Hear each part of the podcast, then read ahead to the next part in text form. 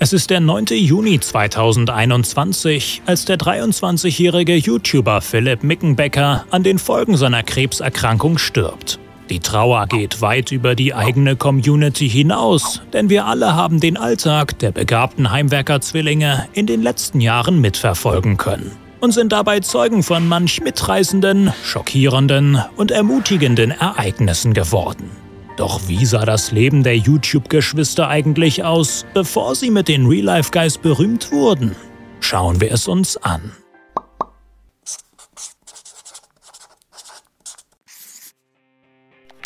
Auf der Spielekonsole zocken? Nichts für Philipp und seinen Zwillingsbruder Johannes. Lieber helfen sie ihrem Vater schon von klein auf beim Rumschrauben und Sachen reparieren. Das habe einfach viel mehr Spaß gemacht als rumzudaddeln, schreibt Philipp in seinem Buch. Ihr damaliges Zuhause, ein kleiner ehemaliger Bauernhof, bietet mit seiner großen Werkstattscheune aber schließlich auch beste Voraussetzungen für so ein Hobby. Und glücklicherweise hatten sie viel Zeit dem nachzugehen, denn zur Schule wie andere Kinder müssen die Zwillinge zunächst nicht. Nein, bis zur vierten Klasse haben sie maximal drei bis vier Stunden Unterricht pro Tag, und zwar daheim bei ihrer eigenen Mutter, erinnert sich Philipp. Nicht selten habe dieser eigenwillige Entschluss seiner Eltern zu Stress mit den Behörden geführt. Immerhin gibt es in Deutschland ja eine gesetzlich geregelte Schulpflicht. Ihren Lernfortschritt soll das Zuhausepauken allerdings nicht gebremst haben, im Gegenteil. Es machte einfach Spaß. Wir freuten uns auf den Unterricht. Wir lernten nie für Noten, denn bei uns gab es überhaupt keine, schreibt Philipp. Was ihn damals noch nicht begeistert? Der strenge Glauben seiner Eltern. Um ein guter Christ zu sein, habe er viel zu viele und für ihn völlig unverständliche Regeln befolgen müssen. Worin zum Beispiel der Sinn des Betens lag, wenn sich zwei Personen zeitgleich etwas völlig Gegensätzliches wünschten, konnte Philipp einfach nicht verstehen. Wie sollte Gott denn bitte alles berücksichtigen können? Und trotzdem geht's für ihn und seinen Bruder ab der vierten Klasse auf einer christlichen Schule weiter, als der Staat letztlich durchgreift. Doch was war das bitte für eine Parallelwelt? Nicht genug, dass weitere Verbote hinzukamen, die wieder mit dem Glauben begründet wurden. Auch hätte hier plötzlich niemand mehr aus Interesse gelernt, weil es schlicht nicht geweckt wurde, sondern nur für die Noten im Zeugnis, erinnert sich Philipp. Ganz davon ab schien sowieso keiner zu wissen, wie man wirklich lernt. Für die vom Heimunterricht begeisterten Zwillinge kaum begreifbar. Aus Philipps Sicht kein Wunder, dass sie deshalb schnell zu Überfliegern werden, die siebte Klasse überspringen und sich dennoch langweilen. Und was machen Jungs in dem Alter, wenn alles öde wird? Natürlich, Blödsinn. Bald sind sie die Schüler, die für laute Explosionen hinter der Schule bekannt sind, sagt Philipp.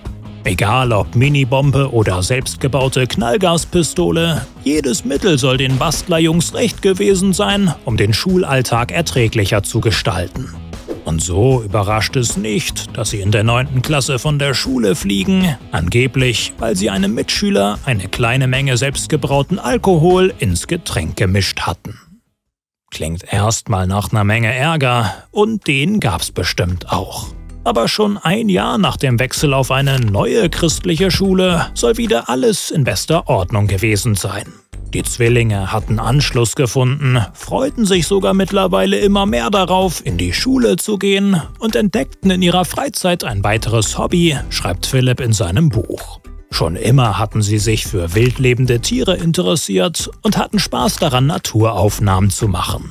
So sehr, dass bald ihr Ehrgeiz geweckt wurde, sie damit sogar Preise gewannen und hunderte DVDs verkauften. Coole Sache. Doch derart sorgenfrei sollte Philips Leben leider nicht mehr lange bleiben. Er ist gerade mal 16 Jahre alt, als er sich mit seiner Familie im Urlaub befindet und bemerkt, dass er schlecht Luft bekommt.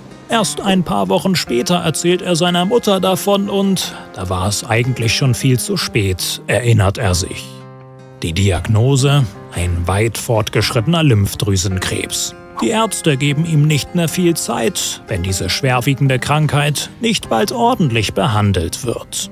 Puh, für Philipp kommt das damals natürlich wie aus dem Nichts. Ich wollte jetzt nicht darüber nachdenken, was das alles zu bedeuten hatte. Ich wollte einfach mein Leben weiterleben. In seiner Verzweiflung richtet er sich dennoch an jemanden, der ihn bisher eigentlich eher genervt hatte. Gott soll ihm jetzt seine dringendste Frage beantworten. Warum?